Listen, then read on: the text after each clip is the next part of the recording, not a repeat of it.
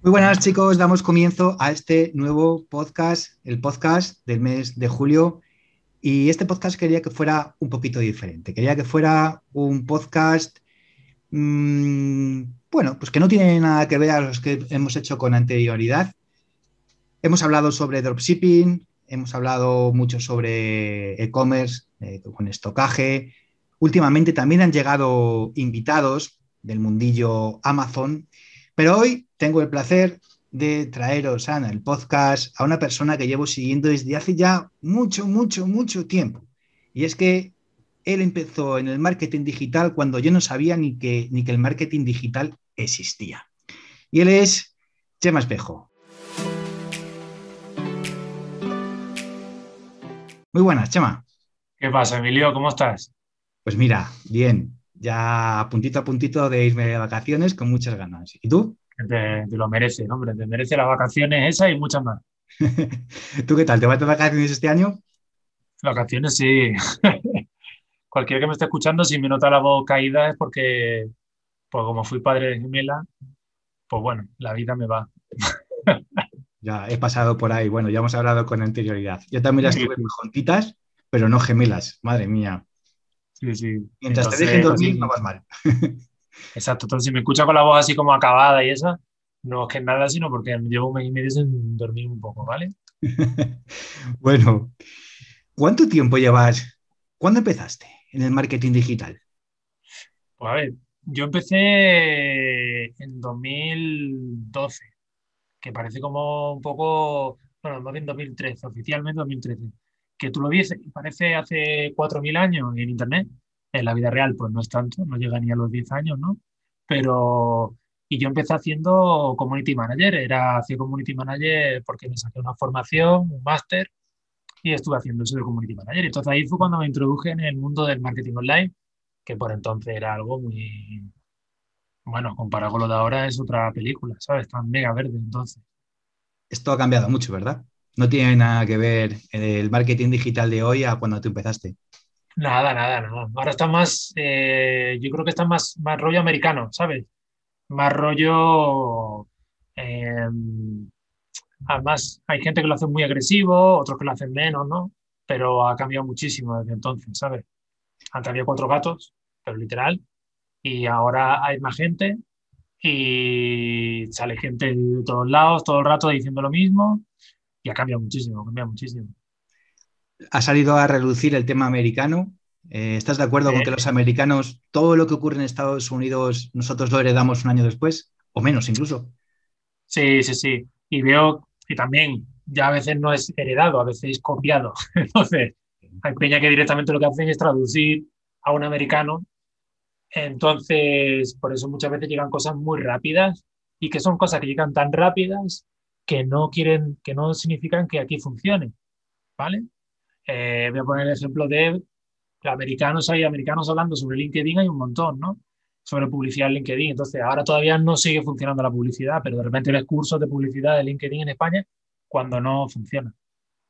Sí. Exacto. Entonces, muchas veces llegan las cosas porque la gente traduce las cosas, ¿sabes? No, no lo mastica, no. Cuando empezaba con el, yo empecé con el blog, que era un blog, y ahora ya no es un blog. Eh, y mi idea era siempre vale, lo que lee los americanos, de puta madre, este señor ha dicho esto, perfecto. Vamos a probar esto, vamos a ver si esto realmente, porque este señor está diciendo que hace esto, pero hay que probarlo, ¿no? Entonces, muchas, muchas de las cosas lo probabas y veías que, o a lo mejor no estaban estado en España todavía, o en España, pues la gente, pues el consumidor no hace eso, ¿sabes? Es decir, que es un poco lo que ha evolucionado el, el mercado, un poco a, está masificado, eh, hay más gente copiando de americanos sí. y, y el problema que yo como, como cliente de formación en Internet, pues también lo tendría difícil, ¿no? Porque claro, llega a Internet, llega a YouTube y hay algunos que te dicen una cosa, otros que te dicen otra, y claro, dices tú, ¿cuál de todos tiene razón? Complicado. Sí. Sin ir más lejos, en el podcast anterior hablaba de, de Google Shopping y de Pinterest. Y, eh, y, también he hablado en algún podcast de TikTok. En el caso de Pinterest y de, y de TikTok, funcionan muy bien con el comercio electrónico en Estados Unidos, pero en España, en España Pinterest, no, no, que no quiere decir que haya por ahí alguno que, que me escuche que diga, ah, pues yo vendo mucho en Pinterest. Bueno, alguno habrá, pero en generales no. Y en el caso de TikTok, bueno, mm, parece que empieza a medio funcionar, parece ser. Yo a día de hoy ya he, pegado muchas intentonas con TikTok y, y, en el gremio y no terminamos de conseguirlo. Esto viene un poco al hilo de, de lo que dices, ¿no? Seguramente, pues si Pinterest y TikTok ha funcionado en Estados Unidos, pues en España llegará a funcionar, ¿no? Pero hoy por hoy no. Y como esto... Debe entender un poco la gente que esto no depende tanto de la plataforma, sino del usuario. ¿Dónde pasa más tiempo el usuario? Pues en Pinterest yo conozco solo a mi suegra que se pone a ver cosas, pero por pero no es un target como para anunciarle nada. Eh, de TikTok, pues ahora mismo no conozco a, bueno, a ti, eh, conozco que tiene más TikTok y, y, no sé, será porque tampoco soy el target. ¿Con esto qué quiere decir? Que no hay un problema siempre, que es que la peña se pone, tengo una tienda online, ¿dónde la anuncio? La anuncio en Facebook, la anuncio, la anuncio un poco en los sitios de moda, o que he leído que uno decía que vende en Pinterest. Y no quiere decir que tú vayas a vender en Pinterest. Claro, al final en el marketing digital todo hay que testearlo, todo. Y lo que a uno le funciona al otro, no, bueno, de esto me podrás contar muchas batallas, ¿no? Supongo. batallas, batallas de todos los colores desde coger una tienda de, no sé, de la patrulla canina y que te funcione mejor en Facebook que en Instagram, ¿no? Que, dices tú, pues a priori, pues bueno, puede funcionar mejor en Instagram, ¿no? Y de, estos millones. Y luego de plataformas de estilo Pinterest, que venga, vamos a hacer anuncios para probar, que he visto que, o Twitter, típico, Twitter también. Vamos a anunciarnos en Twitter el otro día me vino una y me dice una señora con un negocio, con una tienda online, que decía que su target estaba en Twitter. Y yo le decía, por favor, haz la campaña y cuando la termine me escribes un mail diciéndome lo bien que te ha ido. Por supuesto no me ha escrito. Y no sé si, no sé si me va a escuchar esto, pero es que dudo muchísimo que le fuera bien, porque en Twitter al final es morralla. Pero claro, luego te vas a YouTube y ves un tío que te dice que Twitter es la polla, o que LinkedIn es la polla, o que el otro es la polla, y tú una tienda porque dices, coño, al final, ¿qué hago, no? Pues no sabes muy bien cómo seleccionarlo, ¿no? Claro. Entonces, hay que testear. Me acordaba ahora de lo de la patrulla canina que hablabas. O sea, hiciste unas campañas de tráfico para la... ¿Cómo fue ese proyecto de la patrulla canina? Esto, es, esto estamos hablando del año 2015, que yo tenía mi negocio, era más freelance, más cualquier cosa. Entonces yo, principalmente, cualquiera que nos está escuchando, yo pues, ganaba, me ganaba la vida, con todos los clientes me salía en Upwork. Upwork es un marketplace en el que una empresa a lo mejor de Israel puede contratar un freelance como yo que vivía en Madrid, ¿no? Entonces yo ahí hice, hice campañas de todos los colores, desde un tío australiano que enseñé, tenía un curso para ligar, antes de que llegaran los cursos para ligar aquí, y que él lo quería anunciar en español hasta esto, la patrulla canina, que era un tío que era un distribuidor que quería vender productos de la patrulla canina en, en Latinoamérica. Fíjate. Y también, ¿qué más? De disfraces, de todo tipo de historias. Entonces surgió por ahí, por esa plataforma, que cualquiera que me esté escuchando, y yo en la certificación en Media Bayer siempre lo repito, que es un buen sitio para encontrar clientes. Luego seguro que hay algún listo que me dice, yo no creo en ese tipo de plataformas como si eso fuera dentro de las creencias. Creo en la religión, creo, ¿sabes? No, no es una creencia, funciona. Eso sí, al principio cuando entres vas a comer mierda de la buena, es decir, vas a encontrar proyectos que a lo mejor te pagan solo dos euros o dos dólares, pero claro, esto volvemos a lo de siempre, como yo quiero empezar en algo, que me paguen 3.000 euros, trabajar poco, etcétera, ¿no? Entonces yo, la patrulla canina me pago mejor, pero al principio, pues bueno, también hice una campaña para cortinas que eso era lo más duro del mundo. El de la cortina me pagaba una mierda, ¿sabes? Pero era muy al principio, cuando te estaba posicionando un poco en el perfil dentro de Upwork, ¿sabes? Entonces, bueno, eh, con esto un poco también digo a la gente que no se cierren en creo no creo, sino que prueben, que al principio son una, es una mierda, pero que con el paso del tiempo puede ir mejor. Y que si tienes una tienda online, lo ideal es que veas bien exactamente si tu cliente potencial está ahí echando el día aburrido y demás, que en el caso de Pinterest pues no va a ser. Al final, yo creo que si tuviéramos que establecer una serie de, reglas o de pasos a la hora de hacer publicidad de una tienda online, yo creo que el paso número uno sería, si no el uno, a lo mejor el dos, o ahí estaría, testear. Testear. Testear y testear y claro, tener, antes de testearte, tener claro quién te compra, ¿no? ¿Quién va a ser el que te va a comprar? Y luego dices, venga, pues yo creo que está aquí, allí, allí. Venga, pues empieza a testear, ¿no? Luego también, una de las cosas que también importantísimo, que lo hablábamos en la formación, que tenemos en la certificación, que es el tema de, bueno, diferenciarte de la competencia, que eso, la propuesta única de valor, que siempre, seguramente la habrás tocado por aquí, ¿no? Hmm. Eh, esa es otra, ¿sabes? La gente cree, piensa que, bueno, tengo el, he visto en AliExpress que hay un chino que vende una, una, una funda para el codo y me voy a poner a vender fundas para el codo porque el chino está por ahí, no hay nadie en España, y me voy a poner a hacerla. Vale, pero esto que este producto que, que se diferencia, que todo, ¿sabes? Entonces. Eso puede ser un indicativo de que hay mercado vendiendo fundas para, para codo. Para codos. Por ejemplo.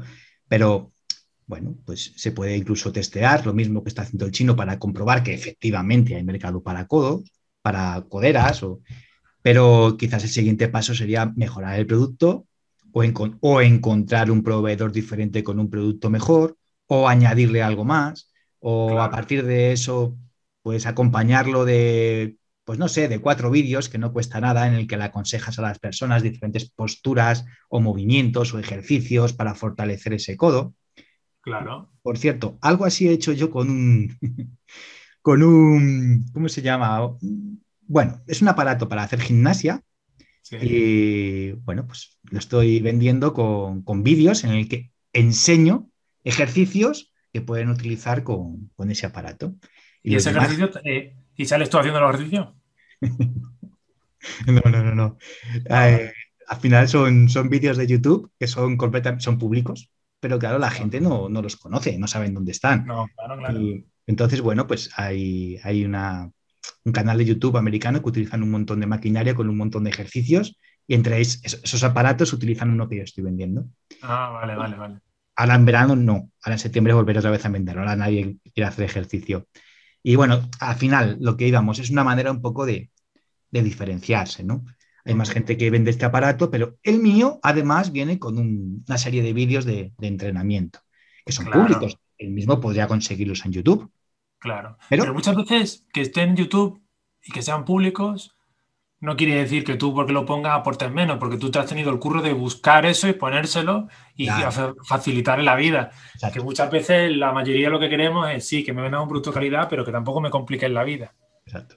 Eso es. Al final hay que diferenciarse de alguna manera y, testear. Antes hablabas de los cursos de, ligar. No sé si te he dicho. ¿Tú te acuerdas de, de Joana, de Experienciar? Sí, sí, sí. Estuve haciendo campañas hace ya algún tiempo de su curso para, ligar en Internet. ¿Tiene un curso para ligar? Sí, sí, sí, sí. Se lo hice el año pasado. A principios del año pasado hice una campaña. Bueno, así sí, Sí, pues, sí, por pues, curso para ligar, bueno, el australiano este vendía bastante. Eh, no nos fue mal. No nos fue mal. Al final, dinero, salud, sexo y no sé cuál era el otro, amor, ¿no? eran son los tres grandes cosas que tú haces campañas y pueden funcionar bien. Sí, belleza, bueno, pero bueno, va todo un poco ligado a todo esto. Belleza, salud, dinero, todo eso. Salud, dinero y amor. ¿Qué importancia le darías tú al tráfico? Para una persona, por ejemplo, que, quiere empezar con su tienda online, se ha hecho, pues eso, ahora mismo te conectas en YouTube y hay un montón de vídeos en el que te enseñan a montarte un Shopify o un WooCommerce y se monta en su tienda, eh, tienen su producto, porque a lo mejor son tiendas físicas que quieren dar salto online, pero montan la tienda pero no entra nadie. Entonces, ahí falla algo. Que, ellos han escuchado que el tráfico es muy importante, pero no saben muy bien cómo hacerlo, ni en qué red, ni de qué manera, ni... ¿Qué, le dirías a, una persona así? De primera decirle que, que no tener tráfico en tu tienda online es como tener un bar y que no entre gente. Es como, bueno, muy bien, tiene un bar muy bonito, pero aquí no entra ni el tato, ¿no? Lo siguiente, yo intentaría tener un presupuesto mensual, mensual, para invertir en publicidad, ¿vale? Y ese lo, fue, lo vaya testeando y haciendo un coste, un control del coste de cuánto le vale cada producto vendido en esa, con esa publicidad. Y a partir de ahí, pues empieza a probar la publicidad. Luego también probaría a crear contenido eh, a generar posts y que, se posicionen. Pero siempre es muy importante hacer todo eso es marketing, todo eso es intentar tener tráfico. Y y sin eso es que no, no sirve para nada la tienda, ¿sabes? Como tener un Ferrari en el garaje, que está muy bien, muy bonito, pero al final hay que darle vueltas. Hay que meter gente. Puede ser de forma orgánica, que cada día está más complicado, pero se puede. Se puede. Se puede, se puede, se puede. Se puede trabajar. Que complicado no quiere decir que no sea imposible. Y lo importante es que se vaya haciendo, que vaya eh, haciéndose y demás. Que dices, hostia, es que es un montón de cosas, que es lo que me pasa a mí al principio. Al principio pensaba, si me tengo que poner con la publicidad, con el SEO, con el no sé qué, con no sé cuánto, cuando duermo, ¿no? Bueno, pues al final lo que tienes que tener es prioridad en cosas y que el marketing tampoco te, te, te pille toda tu jornada de trabajo, ¿sabes? Porque también en una tienda online también tiene que tener en cuenta luego la postventa, intentar hacer el producto lo mejor posible, otro tipo de cosas, ¿no? Pero que el marketing tampoco te, te pille por toda tu vida, ¿no? Sí que es verdad que al principio lo bueno que tiene la publicidad es que te da tráfico para allá, mañana por la mañana poner una campaña y te da tráfico y el posicionamiento SEO pues va más a la larga, ¿no? Pero yo no dejaría nunca la publicidad, no dejaría nunca el posicionamiento SEO, no dejaría nunca de colaborar con influencer y todas estas cosas, ¿sabes? Porque eso es lo que le da tráfico visitas a tu bar. Porque si no, el bar. El bar, el de beber, no el bar, el de, la, de fútbol. ¿eh? Al final, el bar entra gente, o bien porque has hecho publicidad y, bueno, esa gente que lo ve por primera vez eh, les gusta y repiten, o bien porque mm, bueno, pues van a llevar esas personas que han ido al bar el sábado, van a llevar los niños al cole el lunes por la mañana y resulta que les dicen a, a, las mamis, oye, pues estuve el lunes pasado en un bar que me pusieron unas tapas más chulo que tal. La cuestión es que para que todo esto ocurra, para que el tráfico fluya bien pagando o sin pagar, eh, primero te has tenido que preocupar de meter gente y la manera más rápida es con tráfico de pago. Más rápida y la aconsejable por lo menos para, para empezar, ¿no? Sí, sí, sí. Sí, sí. El SEO. Eh, yo sé que tú manejas pues muchas plataformas. De hecho, yo aprendí de ti la publicidad nativa, por ejemplo. Pero ya hablaremos sobre ella. Pero el SEO, mm, no sé si es que a lo mejor yo no estoy, no me tienen pixelado, pero a mí ya no me llega publicidad de SEO y parece como que hubiera más gente que, está apostando directamente por la publicidad de pago, pero, pero, ¿Pero yo a día de hoy eh, yo por lo poquito que sé deseo eh, cambia, estás un poco dependiendo del algoritmo de, Google, ¿no? O sea, si el algoritmo de Google cambia, toda tu estrategia cambia. Eh, a ver si nos puedes arrojar un poco de luz con esto, porque yo la verdad es que en cuanto SEO estoy un poquito perdido. Vale. hay una cosa que da igual lo que haga el algoritmo, da igual lo que haga el algoritmo, como si quieren cambiarlo 40 veces. Hay una cosa que siempre le gusta a Google, que es el contenido útil que ayude a tu cliente potencial. Suena como muy, hostia, esto ya lo he escuchado antes, que se repite más que el pepino. Pero es que por mucho que se repita, la peña luego se la suda. Entonces se hacen artículos que son una auténtica mierda y no son artículos típicos de cómo, lo que sé, no sé cuánto, cómo lavar tu ropa 10 veces, porque tú tienes una tienda en la que ofreces cosas para el cuidado de la ropa, ¿no? pero que sean cosas, contenido que realmente ayude a la gente. Entonces, eso, si tú continuamente vas escribiendo en tu blog sobre esos temas, da igual lo que haga el algoritmo, poco a poco te va llegando. Y yo no soy ningún experto en SEO, pero te lo digo, por ejemplo, por experiencia. Yo un día tuve la maravillosa idea de escribir un artículo de cómo desbloquear tu cuenta de Facebook, ¿vale? Hace un montón de tiempo. Bueno, pues Google le pareció el mejor artículo del mundo, me lo posicionó arriba del todo y yo tenía tráfico orgánico a saco de ese tipo de cosas. Ahí lo que me equivoqué yo, porque es un tráfico de mierda, no sirve para nada. Me entraba un montón de gente diciendo que la habían bloqueado la cuenta, incluso algunos se creían que yo era Facebook y que yo le desbloqueara la cuenta. Y claro, eso era muy difícil de monetizar. ¿Por qué te pongo este ejemplo? El ejemplo este lo tiene que la gente eh, materializar a su día a día y que le da igual los cambios del algoritmo. Al final lo importante es, por un lado, generar contenido en tu, en tu blog. Segundo, tener más o menos en tu página web, más o menos los H1 y cosas así, las palabras clave más o menos claras. Y luego otra cosa muy importante que también te puede ayudar mucho, que es lo que se llama link building. Link building es intentar colaborar en otras webs en la que al final te acaben teniendo un enlace que vaya redireccionado a tu web. ¿Que eso cómo puede ser? Pues por ejemplo haciendo que es posting. Pues te vas a un tío que de tu sector que hable sobre tengo una tienda online parecida, le diga, mira, tengo un artículo que es maravilloso y tú le explicas cómo es el artículo, el tío le va a decir, este artículo se va a posicionar muy bien, perfecto, pues escríbelo en mi blog, lo escribe y ahí tú pones un enlace que va directamente a tu tienda online. Esto que al final es un trabajo que lo que requiere es tiempo, pero es un trabajo que funciona. Funcionaba en 2013 cuando me lo contaron a mí y ahora en 2021 sigue funcionando. Sigue funcionando, sigue, sigue. Otra cosa que a la gente no le interesa trabajar. Aquí seguramente el que te está escuchando, Emilio, sí son trabajadores. Pero la mayoría, aquí vamos a ser claros, la peña no quiere trabajar. Lo que quiere es darle un botón, hacerse un fotito en Instagram, en la piscina, decir, pues con mil euros hice una inversión de mil euros en Facebook y he ganado cuatro mil millones de euros, etcétera, jugando con, al parchís y sin hacer nada. Mm. Y eso es pura bazofia. Mm.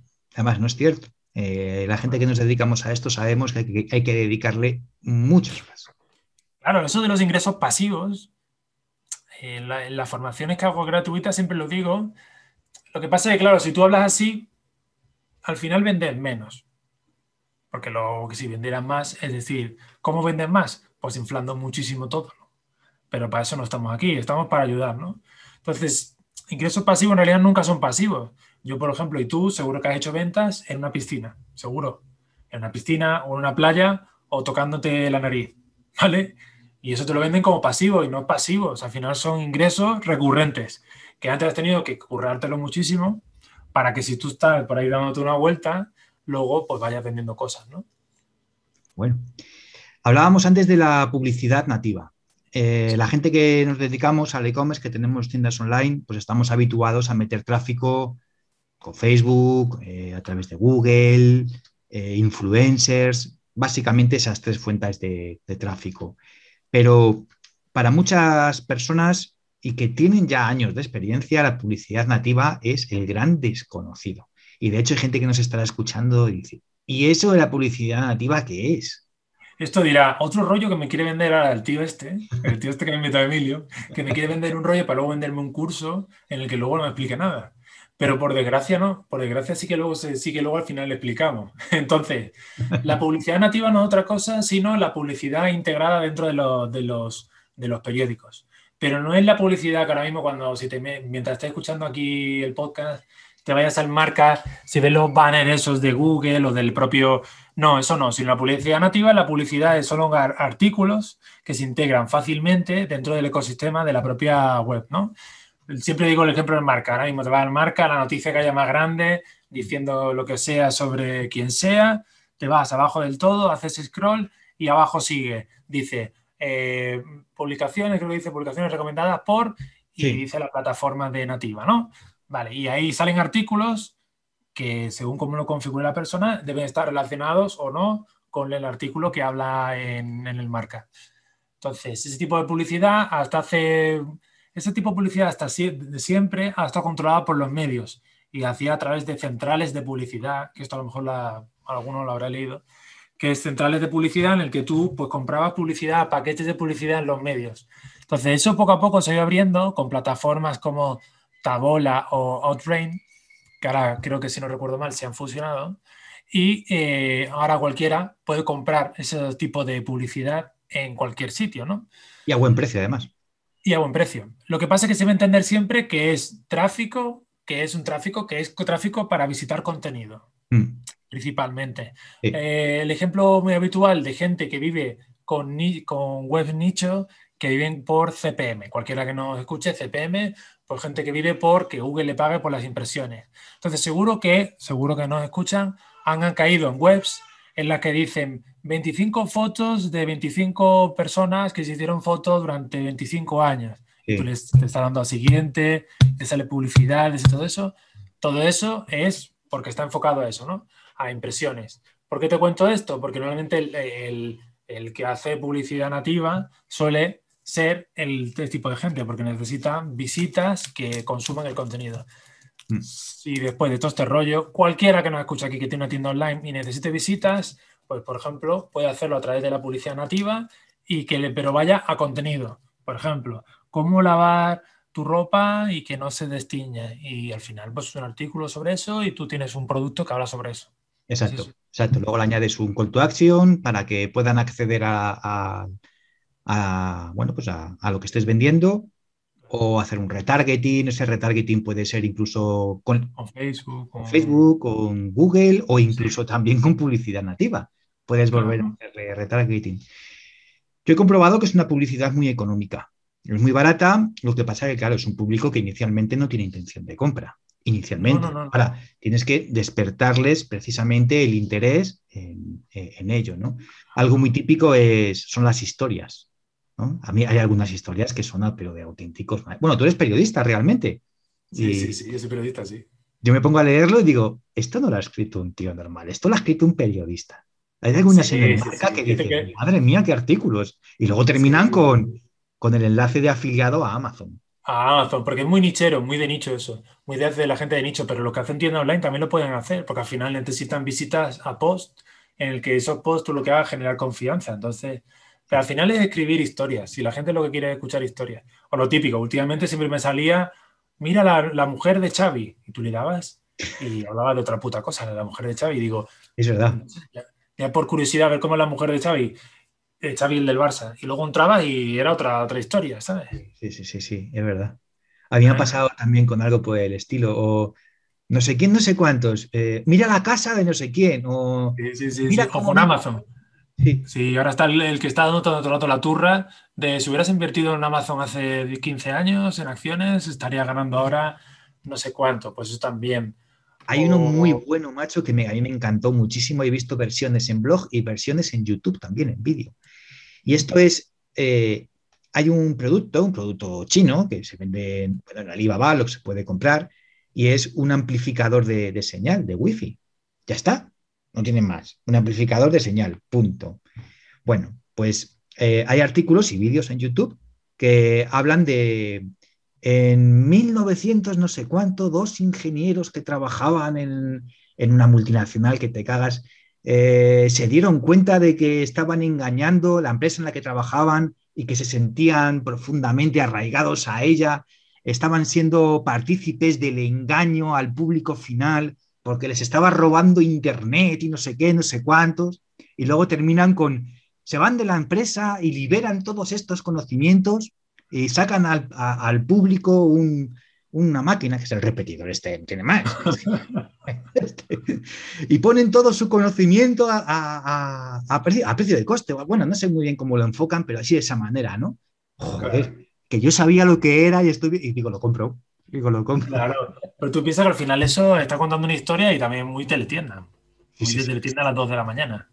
Ya te digo. Y ese tipo de, de anuncios en, publicidad nativa funciona. Ahora, lo que está peleadillo es, porque yo lo he probado además, meter tráfico directamente a tu producto.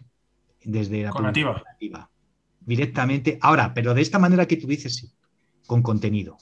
Bueno, al final los periódicos, todos se han reinventado. O sea, la gran mayoría de ellos dan su contenido gratis, aunque hay algunos que ahora te cobran una pequeña tarifa y sacan los ingresos de la publicidad. Ellos mismos tienen a sus propios redactores escribiendo artículos y luego redireccionando a tiendas de Amazon, a productos de Amazon. Claro, y por ejemplo, eh, tú piensas que el periódico también recibe dinero por tener eso, eso al final son banners de contenido, de Tabola o de Outbrain. Entonces, bueno, eh, cualquier que tenga un blog también puede insertarlo en su... Yo lo puedo poner o tú lo puedes poner también insertarlo abajo y, como se adapta de forma perfecta al ecosistema de la web, pues eso no se ve ni como un... Pero sí, yo creo que eso directamente el producto no... Yo nunca lo he visto, no sé, ahora mismo no me acuerdo, pero nunca, no... Siempre va a contenido, siempre es... ¿Por qué? Porque también hay que entender un poco el usuario. El usuario está leyendo el marca, no está en modo voy a comprar ahora. No está con la tarjeta en la mano. Entonces, no es Google que pone sombrilla para playa. Claro, o comprar sombrilla, claro. No. Claro, claro. El tío estaba leyendo, pues a ver qué ha pasado con Florentino Pérez y a ver qué audio han sacado. ¿Qué audio a quién le toca insultar hoy, ¿sabes? Por ejemplo.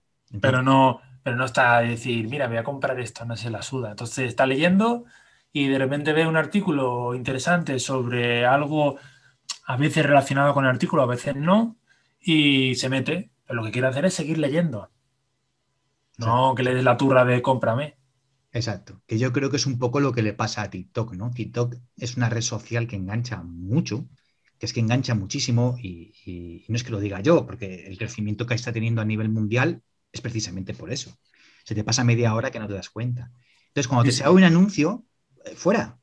O sea, es que quiero seguir viendo vídeos porque es que estoy enganchado. No es el caso de Facebook. Facebook funciona muy bien porque, mm.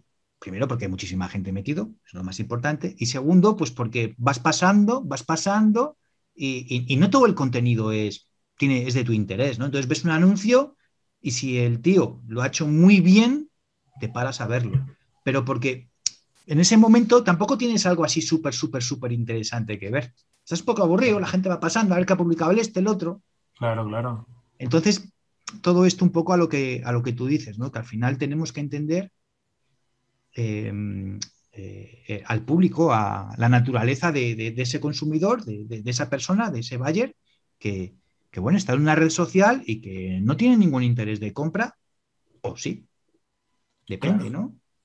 el otro día escuchaba, no sé dónde, en un podcast o leía, que hay una, hay una empresa en Tailandia que gestiona el mayor número de leads de todo el mundo. Leads, porque que no está escuchando, contacto posible de compra, ¿no?